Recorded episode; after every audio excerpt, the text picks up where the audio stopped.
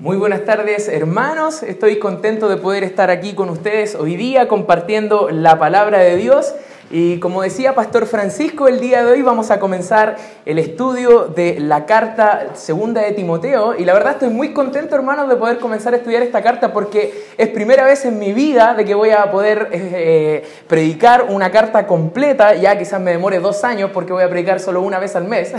Entonces eh, voy a estar muy contento, hermanos, porque es primera vez que predico todo un libro de manera expositiva. Así que vamos a estar revisando versículo por versículo. Y hoy día vamos a ver, hermanos, vamos a comenzar con la segunda carta de Timoteo, hermanos. Y sabes que, hermano, esta carta es completamente especial, ya porque eh, tiene un, carácter muy, muy sensible por parte del apóstol Pablo, tiene un carácter muy especial, muy emotivo en la forma que él está escribiendo la carta. ¿Y sabes por qué, hermano? Porque es la última carta que en vida el apóstol Pablo va a estar escribiendo. Y sabes que, hermano, es una carta muy desafiante para nuestras vidas y sin duda va a ser de mucho ánimo también para nosotros como iglesia poder estar aprendiendo y poniendo en práctica cada una de las enseñanzas que el apóstol Pablo dejó en la segunda carta a Timoteo, hermanos. Y algunas cosas importantes que es necesario que nosotros podamos saber acerca del contexto histórico de la carta es que como Pablo se identifica y el, el sello que él tenía en cada carta que escribía,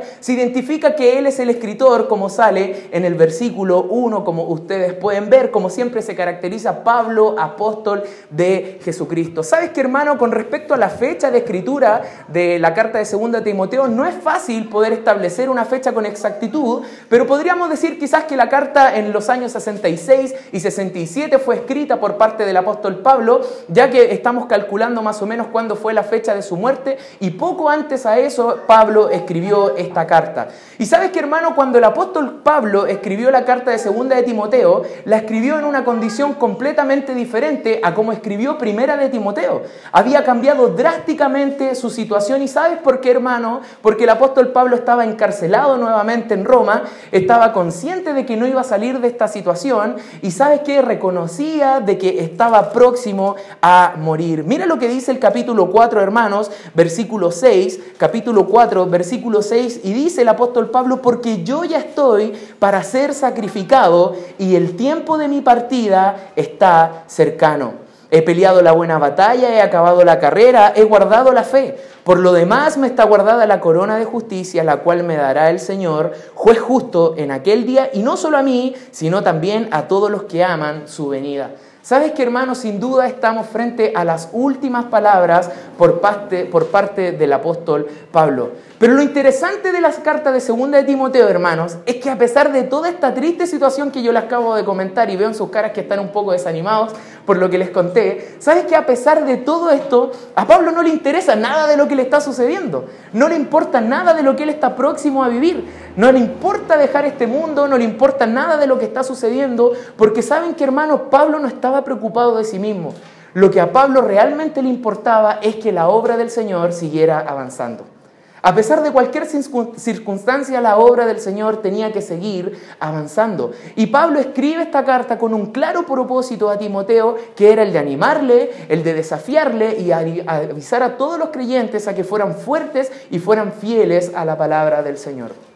¿Sabes que hermano? También Pablo quería advertirles acerca de que afrontarían problemas, tanto dentro de la iglesia como en el mundo. Y sabes que para esto les exhorta y les anima a que perseveraran en la fe, a que siguieran proclamando el Evangelio del Señor Jesús a pesar de la fuerte oposición que sentía el apóstol Pablo y también Timoteo en este momento.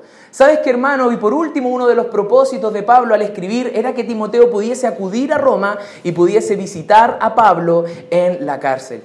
Y sabes que hermano, podemos ver un patrón en la carta de segunda de Timoteo acerca de la personalidad de Timoteo, porque muchas personas podrían decir, ¿sabes qué? Timoteo no era alguien que estaba preparado para el ministerio. ¿Por qué? Porque a la vista de muchos, Timoteo era muy joven, padecía de molestias físicas, ¿Sabes que era tímido al punto de que quizás estaba predispuesto a que otros le pusieran el pie encima, se aprovecharan de él? Y sabes que todo esto impedía, y podemos ver en la segunda carta, que impedía que Timoteo pudiese ejercer el rol, pastoral con autoridad, hermanos. ¿Sabes qué? Pero a pesar de todo esto, aún así Timoteo tenía esperanza para poder desarrollar su ministerio. ¿Sabes cuál era la esperanza de Timoteo? Que contaba con la ayuda del Señor. Y sabes que hermano, es importante que nosotros como iglesia y las iglesias de sana doctrina podamos tomar conciencia y de forma urgente que el mensaje que está inserto en esta segunda carta a Timoteo hermano es importante que lo pongamos en práctica. Porque el día de hoy hermano, sabes que tenemos iglesias llenas, sabes que de cristianos poco firmes el día de hoy hermanos. Sin duda no estamos viviendo un tiempo fácil, como alguien dijo, estamos viviendo quizás una guerra intelectual, ya porque quizás ya no sufrimos persecución, pero a través de comentarios, a través de opiniones, a través de quizás filosofías acerca del mundo, hermanos, estamos que recibiendo oposición constantemente. Dime si acaso los jóvenes no viven eso en el colegio, los más grandes en la universidad, nosotros en el trabajo, constantemente estamos sujetos y expuestos aquí a oposiciones, a comentarios quizás muy ofensivos hacia el cristianismo y la situación que estaba viviendo Timoteo hermanos, no era diferente. Y lo triste que en este tiempo, hermanos, estamos llenos de iglesias, con llenos de cristianos, que lo único que están haciendo, hermanos, es tomando malas decisiones, alejadas de la voluntad de Dios. Y sabes qué es lo más terrible? Que estamos en peligro de abandonar por completo su fe. Y el mensaje de Pablo en esta carta, hermanos, es a que recobremos ánimo, a que, a que perseveremos en la fe a que perseveremos en lo realmente importante, en a pesar de todo lo que podamos estar viviendo, sigamos adelante. Y quizás con todo lo que yo te estoy comentando, hermano, tú te sientes igual o peor que Timoteo. ¿Ya? Quizás nos sentimos, debería decir, porque la verdad yo muchas veces me siento de esa manera. Quizás nos sentimos como que no tenemos nada de valor en nosotros, que cuando se presenta una oportunidad de poder compartir nuestra fe, nos quedamos callados y somos atemorizados por los demás, porque quizás qué me van a decir, qué me van a responder. Pero ¿sabes qué? Que a pesar de todo eso, con nuestras incapacidades, queremos seguir adelante sirviendo al Señor. No sé si eso les sucede, hermanos, pero la verdad que todos los días estoy luchando. ¿Realmente estaré llamado a hacer la obra del Señor? ¿Tengo algo de valor en mí? ¿Algo que pueda servir útil para la obra del Señor? Y quizás nos sentimos de la misma manera en que Timoteo se siente, pero sabes que hermano, déjame decirte algo, que si te sientes de esa manera, Dios te necesita a ti. Dios te necesita a ti, hermanos, y te necesita de forma urgente. ¿Sabes por qué? Porque es necesario que se levante una nueva generación de Timoteos dispuestos a vivir para el Señor, a que estén dispuestos a retener la sana doctrina y transmitir la hermosa noticia del Evangelio, hermanos. Una nueva generación, ¿sabes de qué? De siervos de Dios. Y quizás tú te estés diciendo y te estés preguntando, ya, perfecto Mirko, quiero hacerlo, pero ¿qué requisitos yo debiese tener para poder ser uno de estos Timoteos? O quizás estoy en un cargo de liderazgo, a ver, ¿qué necesito yo buscar en una persona para poder formar en ella un nuevo Timoteo, la siguiente generación de Timoteos que son necesarios? ¿Sabes qué, hermano? A diferencia de un trabajo, a diferencia quizás de la universidad, como algunos jóvenes estuvieron postulando esta semana, inscribiéndose, no es necesario tener ningún requisito, hermano, cumplir con ningún requisito para poder poner nuestras vidas en servicio de la obra. ¿Sabes que no se trata de cómo nos vestimos, no se trata de nuestras capacidades, no se trata de nuestros talentos, de nuestra forma de hablar, de comunicar el mensaje? No necesitamos nada de eso, hermanos, porque la obra del Señor no se trata de cómo tú haces las cosas, sino como Dios a través de ti hace las cosas. Esa es la correcta forma de poder realizar la obra del Señor, hermanos. Y sabes que Timoteo estaba inserto en este panorama y Pablo estaba quizás en la cárcel animándole a que pudiese seguir adelante. Sabes que hermano, no te preocupes si no sientes que no tienes nada de valor en ti, porque Dios es el que se encarga de poder proveernos de capacidades y poder proveernos de las herramientas y conocimientos necesarios para el servicio. Entonces, dicho esto, ¿qué se necesita para poder ser uno de los siervos de Dios que Él necesita para que su obra siga avanzando? Y como punto número uno vamos a ver, se necesita de una correcta influencia. Influencia, no influenza, ya influencia. Mire, vamos a ver lo que dice en el versículo 3 al 5 del capítulo 1 de segunda de Timoteo. Miren lo que dice la palabra de Dios. Dice Pablo, doy gracias a Dios al cual sirvo desde mis mayores con limpia conciencia, de que sin cesar me acuerdo de ti en mis oraciones noche y día, deseando verte al acordarme de tus lágrimas para llenarme de gozo, trayendo a la memoria la fe no fingida que hay en ti, la cual habitó primero en tu abuela Loida y en tu madre Eunice, y estoy seguro que en ti también. ¿Sabes qué, hermano? Podemos ver en estos tres versículos que Pablo habla y recalca acerca de la importancia de la influencia en nuestras vidas. Y cuando Pablo dice ahí en el versículo 3 que sirve desde sus mayores, esa palabra significa en el idioma original, él está refiriéndose literalmente a sus antepasados y cómo estos antepasados fueron un ejemplo de impacto para él, para que él pudiera servir al Señor de la forma en que lo hacía. Y lo mismo destacaba de Timoteo, de cómo su abuela y de cómo su mamá habían sido de influencia para él. ¿Sabes qué, hermano? Timoteo había sido criado en un hogar piadoso. En su primera aparición en el libro de los Hechos, versículo 16, capítulo 1, habla acerca de Timoteo que era, era producto de un matrimonio mixto, porque su padre era griego, ¿ya? Y los griegos se caracterizaban por ser un poquito paganos, alejados de las cosas de Dios, pero su madre era una judía creyente. Es decir, que mucho tiempo después había convertido al cristianismo lo mismo que su abuela Loida. Y sabes que hermano, es importante ver un patrón aquí, porque incluso antes de que eh, la madre de Timoteo haya sido salva, ella ya le instruía en lo que era la ley, los profetas y los salmos. En el Antiguo Testamento, desde pequeño, Pablo recalca más adelante en esta misma carta que desde pequeño él había sabido las sagradas escrituras. Y es interesante ver cómo Pablo describe una fe no fingida en tres generaciones. En la abuela de Timoteo, en la madre de Timoteo y también en Timoteo. ¿Sabes qué, hermano? Lo que hoy día tú y yo somos es el resultado de nuestra herencia. ¿Sabes qué? Lo que tú y yo somos el día de hoy es el resultado de la crianza que nosotros tuvimos. A todos aquellos que son padres el día de hoy, y también me incluyo, hermanos, no sabemos y muchas veces no tomamos el peso que tenemos una gran labor para con nuestros hijos siendo cristianos nosotros en inculcarles que ellos deben seguir adelante sirviendo al Señor, en poder tener una educación cristiana en el hogar. Y muchas veces descansamos en qué cosa que la iglesia se ocupe, que los hermanos líderes se encarguen de poder enseñarle a mi hijo lo que yo debería estar haciendo. Si hacemos un cálculo quizás rápido, las horas que tenemos aquí en la iglesia no son quizás ni el 10% de las horas que hay durante la semana. Y quizás el único alimento espiritual que tu hijo está recibiendo, hermano, es el alimento que se le está dando aquí en la iglesia. Y nada más. Y es necesario que nosotros podamos como padres fomentar una relación personal de nuestro hijo con el Señor Jesús durante la semana y constantemente cada día. ¿Sabes qué, hermano? Es importante que nosotros pensemos el día de hoy, a ver, ¿por qué hay tantos adultos que son inestables en su forma de vivir? ¿Por qué hay quizás muchas personas que, no sé, andan como al 3 y al 4, se puede decir en buen chileno? Y sabes qué, muchas veces eso es resultado de cómo ellos fueron criados. Y uno puede decir, pero ¿sabes qué? Conozco personas de que tuvieron una muy buena crianza, un muy buen ejemplo, muy buenos padres, pero ¿sabes qué? También va en uno en no querer tomar el consejo. ¿Sabes qué, hermano? Si hay algo que recuerdo, y es acerca de mi mamá, ya que ella llegó a Cristo el año 98 y yo tenía 6 años y recuerdo que mi mamá siempre decía, yo desde pequeño había sido rebelde y ella decía, Mirko, mientras tú vivas bajo este techo vas a tener que ir a la iglesia, te guste o no. Y yo llorando hacía pataleta y ya era un poco grandecito y no quería ir a la iglesia. Entonces cuando yo ya tenía 18 años dije, mamá, yo no voy a ir más. Y ella me dijo, perfecto, después te vas a arrepentir de tu decisión. ¿Sabes qué, hermano? Hasta el día de hoy me arrepiento de haber tomado esa decisión. Pero si el día de hoy mi esposa, yo, mi papá, mi hermano somos salvos, es gracias al testimonio de mi mamá. Y qué importante es, hermanos, que nosotros podamos considerar que si somos padres o van a ser padres los jóvenes el día de mañana, nuestra influencia cómo impacta en la vida de nuestros hijos. Pero sabes que este llamado no es solamente para los padres, es también para los jóvenes. Porque después de los padres, la mayor influencia, ¿sabes quiénes son? Son los amigos. Son los amigos. Y Pablo dice en el versículo 2 algo que me encanta, dice, a Timoteo, amado hijo. Y sabes qué? Vas a notar aquí una estrecha relación entre Pablo y Timoteo.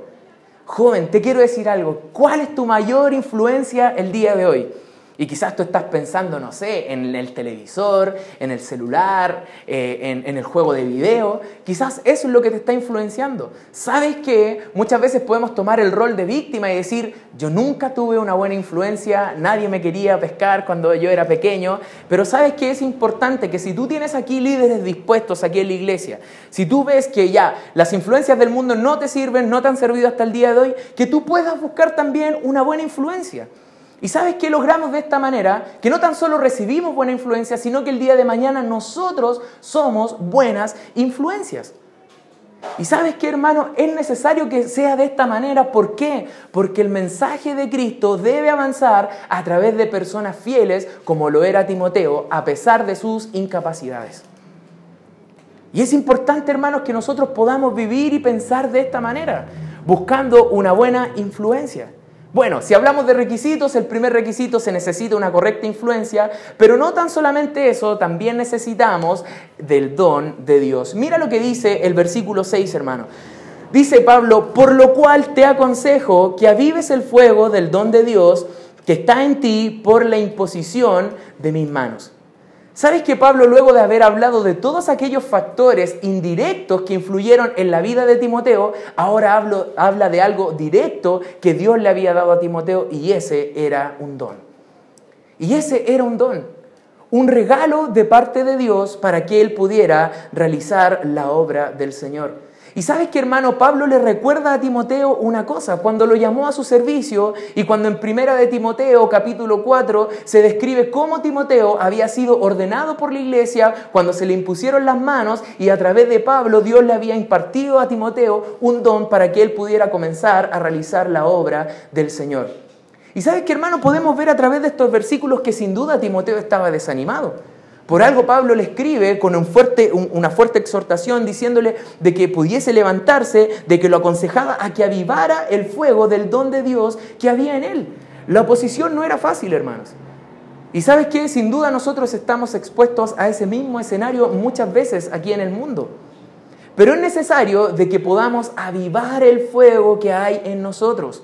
Y sabes que esto da la idea, no sé si has estado en el campo, toda mi familia es del campo y lo, más novedoso que hay eh, hasta el día de hoy es la luz eléctrica allá, pero sabes que lo que hacen ellos durante la noche, ellos ya tienen fuego y ¿qué es lo que hacen? No lo apagan, le echan ceniza encima para que al otro día de una pequeña llamita que quedó entre las cenizas vuelva a ser un gran fuego y lo puedan utilizar durante todo el día. ¿Sabes que hermano el Señor te ha llamado a hacer una labor? ¿Sabes que hermano? El Señor tiene un propósito para todos nosotros si es que le hemos conocido. Y sabes que hermano, es eh, tarea nuestra estar constantemente replanteándonos, el Señor me ha llamado, ha puesto en mí el Espíritu Santo, me ha dado un don, perfecto, tengo que hacer el trabajo. Tengo que comenzar a hacer lo que Dios me llamó a hacer. Y sabes que hermano Timoteo, a pesar del desánimo, Pablo le dice, aviva el fuego del don de Dios que está en ti. ¿Sabes qué, hermano? Este pasaje nos enseña que un hombre no es únicamente lo que, lo que le debe a sus padres, lo que le debe a sus amigos, a sus maestros, sino que sabes qué, hermano, nosotros todo lo que somos y lo que hacemos para el servicio de Dios se lo debemos a que Él nos ha dado la capacidad de poder hacerlo. ¿Sabes qué, hermano? Timoteo no necesitaba ningún otro ingrediente. No necesitaba nada extra. ¿Por qué? Porque Dios ya le había provisto de todo lo que él necesitaba. Y sabes que nosotros hermanos debemos saber y debemos confiar de que si Dios nos ha llamado, Él nos, nos va a equipar con las herramientas necesarias para poder realizar este trabajo. Pero la pregunta es, ¿estás dejando que Dios te utilice, hermano? Si Dios ya ha puesto a tu servicio, te ha puesto ahí en la mesa todas las herramientas que tú necesitas para desarrollar su labor, dime, ¿estás dejando que Dios trabaje en tu vida? Estamos replanteándonos cada día, hermanos, de que somos portadores de un mensaje poderoso, el más importante de todo el mundo, hermanos, que somos siervos del Dios Altísimo, o simplemente estamos desperdiciando nuestras oportunidades que el Señor nos da día tras día, teniendo malas influencias muchas veces, olvidando que tenemos un, don en nosotros, o quizás como Timoteo dominados por el temor, hermanos. ¿Sabes que cada día que sale el sol, y esto quizás va a sonar un poco cursi para ti hermanos, pero cada día que sale el sol sobre nuestras cabezas es una oportunidad para qué? Para que podamos glorificar el nombre de Cristo a través de nuestras vidas. Y si eso no pasa hermanos es porque hemos muerto o el Señor ha venido. Entonces, hermano, tú dices, oye, ya tengo cierta edad, ya como que hice todo lo que tenía que hacer, ya nadie me puede venir a contar nada nuevo, pero sabes qué, déjame decirte que si aún estás aquí en la tierra y has conocido al Señor, aún tienes un propósito que cumplir. Aún hay algo que Dios puede hacer contigo, hermanos. Y sabes qué? No debemos, a pesar de todo lo que está ocurriendo hoy en el mundo en contra de los cristianos, no debemos, hermano, dejarnos dominar por el temor. Mira lo que dice el versículo 7.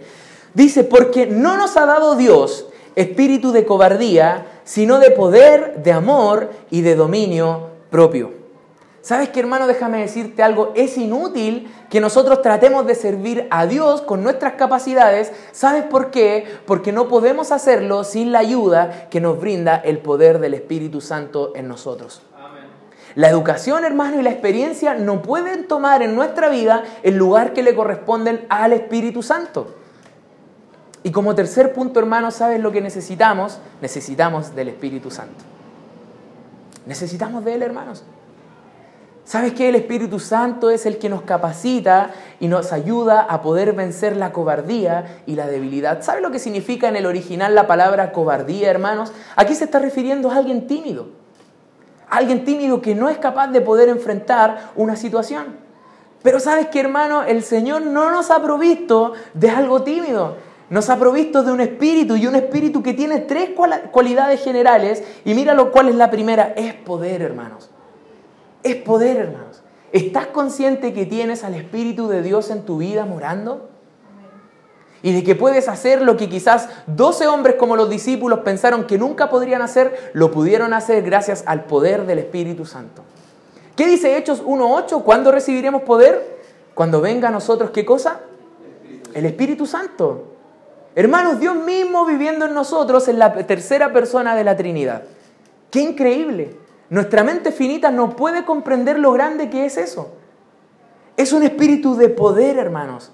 Y sabes que esta es la misma característica que tenía el Señor Jesucristo con la cual pudo desarrollar su ministerio aquí en la tierra. Segunda característica, amor, hermanos. Y sabes que mira lo que dice acá interesante, anoté en mi bosquejo de un comentario, decía que si tenemos amor por las almas perdidas y también por el pueblo de Dios, ¿sabes lo que podremos hacer? Podremos aguantar el sufrimiento que conlleva ser cristiano y llevar a cabo el trabajo de Dios de igual manera. Qué increíble, hermanos. Si tenemos realmente amor por las almas perdidas y que en este tiempo de prédica, ¿cuántas almas se han ido al infierno, hermanos? ¿Sabes qué? Podremos dejar nuestra cobardía de lado, nuestra timidez de lado y comenzar a hacer la labor del Señor Jesucristo. La labor que Él nos encomendó a hacer. ¿Sabes qué, hermanos? Si no hacemos eso, si no vivimos pensando en eso, ¿sabes lo que tú y yo somos? Somos egoístas. Somos egoístas porque, hermanos, tenemos la solución para aquellos que aún no conocen la vida eterna, no conocen la salvación ni la paz que el Señor Jesucristo solamente puede dar y no estamos compartiendo este mensaje. ¿Sabes lo que tú y yo somos? Somos egoístas. Y sabes que hermanos, no debemos ser de esta manera únicamente interesados en lo que yo gano siendo cristiano, en lo que yo gano sirviendo al Señor. ¿Sabes qué? No debemos tener miedo en, en perder prestigio, en perder poder, en perder dinero. El apóstol Pablo dijo que todo eso lo tenía ¿por qué? Por basura. Y no valía nada para él después de haber tenido lleno de títulos, haber sido un hombre temido por el pueblo, haber sido alguien de, renombre, sabes que todas esas cosas las desechó por el amor de Cristo y también de los perdidos. Hermano, esa es una influencia que tú y yo debemos seguir. No una influencia de temor, no una influencia de cobardía. ¿Sabes qué? Porque el Señor puede hacer grandes cosas a través de ti. Es el Dios de todo lo que hay. El Dios que cantábamos, que hizo los cielos y la tierra. No tan solamente poder, amor, también dominio propio. Y sabes que es interesante esta palabra porque se toca muchas veces en las epístolas pastorales y tiene mucho que ver con la sobriedad, con ser prudente, con ser modesto. Y sabes que hermano, el dominio propio es la capacidad de poner control sobre nuestras emociones, sobre nuestras sensaciones de temor. Debemos desarrollar, hermanos, el dominio propio en nuestras vidas. ¿Sabes que una vez leí algo muy impactante? Que el peor enemigo del cristiano, ¿sabes cuál es? Es el silencio. Que callemos las buenas nuevas del Señor Jesús. Y sabes que como iglesia debe ser un patrón que nosotros podamos desarrollar, hermanos, saber, estar conscientes de qué cosas, de que el Espíritu Santo nos ha provisto de las herramientas necesarias. ¿Sabes qué, hermano? El Espíritu Santo, a pesar de que nosotros seamos los más ingratos, los más infieles, el Espíritu Santo no nos deja. El Señor dijo en Juan 14, 6 de que iba a estar con nosotros para siempre el Espíritu Santo, el Consolador. Pero sabes que hermano, te quiero decir algo, que el Espíritu Santo no puede llenarnos, no puede tener control sobre nuestras vidas si nosotros descuidamos nuestra vida espiritual. ¿Sabes qué, hermano? Las influencias del mundo, las influencias negativas que quieren alejarnos de los caminos del Señor, ¿sabes que si nosotros damos lugar a eso en nuestras vidas, lo único que vamos a lograr, como dice la palabra de Dios, es contristar al Espíritu y apagar al Espíritu? Y sabes qué, hermano, a la luz de este mensaje, vemos que Cualquier cosa que nosotros podamos decir que no puedo realizar esto, cualquier pero que yo pueda decir no puedo realizar esto, ¿sabes lo que es, hermano? Son meras excusas. No es nada más que eso. ¿Por qué? Porque tienes todo lo que necesitas. ¿Sabes qué? Timoteo tenía razones suficientes para animarse y tener entusiasmo espiritual en su ministerio. Tenía un mentor, un amigo que lo amaba, que oraba por él, que se entregaba por él. Sus experiencias de vida, ¿sabes qué? Habían sido la preparación para su ministerio. Pablo tenía confianza en que la fe de Timoteo era realmente genuina y el espíritu que moraba en él, sabes que él iba a dar el poder necesario para desarrollar de manera efectiva y exitosa su ministerio. Y yo te pregunto, hermano, ¿qué más necesitamos? ¿Qué más necesitamos? ¿Sabes que la Biblia en ningún momento exige que tú debes tener, eh, eh, no sé, una, una, billetera grande, que debes tener mucha personalidad, que debes tener muchos talentos, saber tocar miles de instrumentos, tener vastos conocimientos? ¿Sabes por qué, hermano? Y nunca debemos olvidar esto, porque Dios escogió a lo vil y a lo necio para avergonzar a los sabios. Y dentro de esa categoría estamos nosotros. Porque todo se trata de Él y no de nosotros, hermanos. Así que yo te quiero animar este día, hermano, y desafiarte a que puedas tú estar viendo, a ver, a ver, estoy siendo un buen siervo de Dios, tengo lo que se necesita, y lo que se necesita, hermanos, es una buena influencia. Búscala. Se necesita el don de Dios. Busca tu don. Y sabes qué? Ya tenemos el tercer requisito, que es tener al Espíritu Santo. Vamos a orar. Padre amado, te damos muchas gracias, Señor, por este tiempo con tu palabra. Agradecemos todo lo que hemos estado aprendiendo y agradecemos, Señor, por la carta de segunda de Timoteo, Señor, porque sin duda es una carta muy desafiante para nuestras vidas y, Señor, queremos tomar el ejemplo de Timoteo, queremos tomar el ejemplo de Pablo, que a pesar de todo lo que estaban viviendo, estaban siendo hombres dispuestos a seguir avanzando, a seguir glorificando tu nombre, a seguir compartiendo el poderoso mensaje del Evangelio.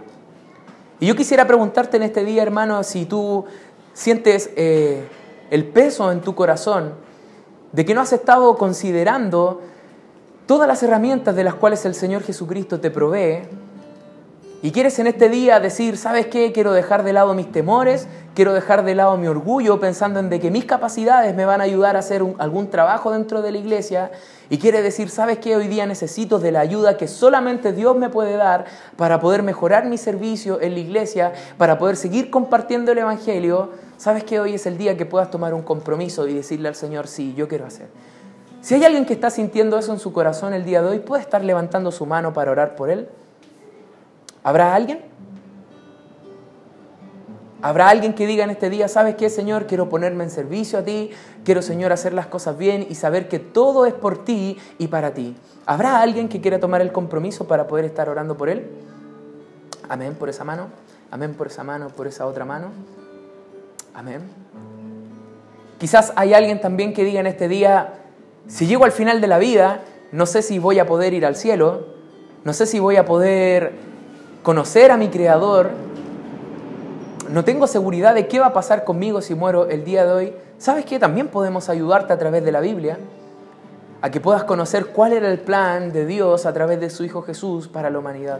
Si hay alguien con ese sentir, también puede estar levantando su mano para que al final del culto podamos estar hablando por él. ¿Habrá alguien? Muy bien, vamos a estar orando. Señor, muchas gracias te damos una vez más por el mensaje de tu palabra.